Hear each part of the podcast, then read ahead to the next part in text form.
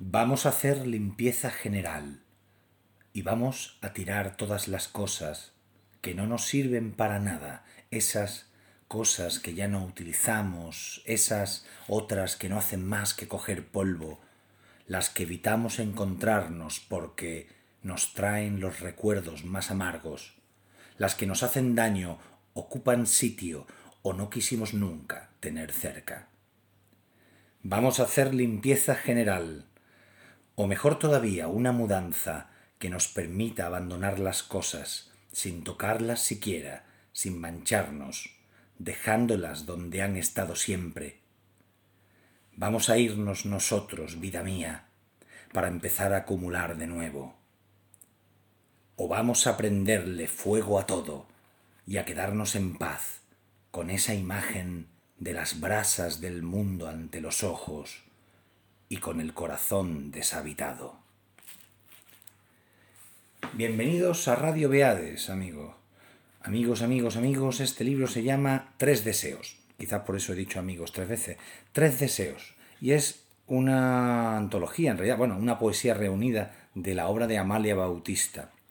La poeta que nos ocupa hoy, Amalia Bautista, y lo he leído en esta edición, que es de Renacimiento, de la colección de rayitas de, que el que, la conozca sabe que son todas con rayas horizontales de colores.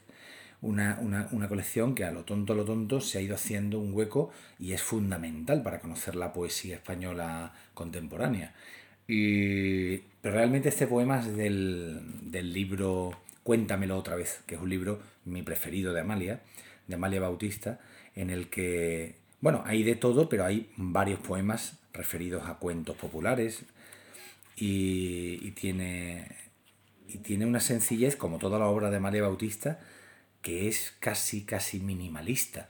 Ya, a mí me suena por el uso del endecasílabo blanco, siempre me ha sonado mucho a la obra de Luis Alberto de Cuenca y por los motivos, digamos, mm, tan sencillos de un cuento popular o, de, o mitológicos, pero eh, hechos en primera persona, como si fuera eh, la propia figura la que habla, la que habla como por ejemplo, El Cíclope del Parque del Oeste, que es un poema de, de su primer libro, o Caperucita Roja, que habla... Bueno, de hecho voy a recitar ahora, voy a recitar ahora un poema que se llama Caperucita Roja. Tiene, tiene dos. Voy a recitar el segundo, Caperucita Roja, Caperucita Roja 2. Al otro lado de este bosque inmenso me espera el mundo. Todo lo que he visto solo en mis sueños tiene que esperarme al otro lado de este bosque. Es hora de ponerme en camino aunque el viaje se lleve varios años de mi vida. De pronto escucho aullar la voz de siempre, la que siempre ha logrado detenerme. Al otro lado de este bosque, niña, solo espera la casa en la que mueres. Claro, son, poemas que no son ni, alegóricos, ni metafóricos, ni, retóricos, son lo que son, de una sencillez eh, cristalina, transparente, y bueno, de hecho mm, es una poesía muy popular, asequible, muchísima gente que no lee poemas le gusta la poesía de Amalia Bautista, y que para mí eso es un rasgo muy importante, ocurre mucho con la poesía de Miguel II también. Este poema archicitado es un poema eh, conocidísimo, se titula Al cabo. Y la verdad es que, claro, es un poema universal. Al cabo.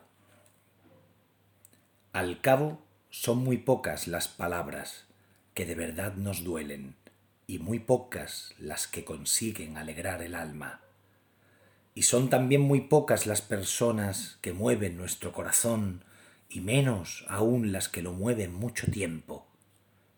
Al cabo, son poquísimas las cosas que de verdad importan en la vida.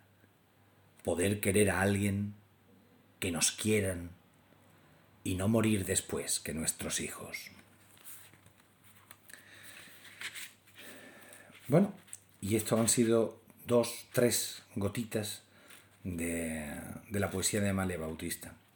Os recomiendo que la busquéis que encontréis, si podéis, esta, esta poesía reunida de Renacimiento, o el libro Cuéntamelo otra vez, o, Cárcel de Amor, o Hilo de Seda, cualquiera de sus libros, yo mi preferido es Cuéntamelo otra vez, pero recomiendo la poesía reunida en Renacimiento. O vamos a prenderle fuego a todo y a quedarnos en paz con esa imagen de las brasas del mundo ante los ojos y con el corazón deshabitado. Gracias por escuchar.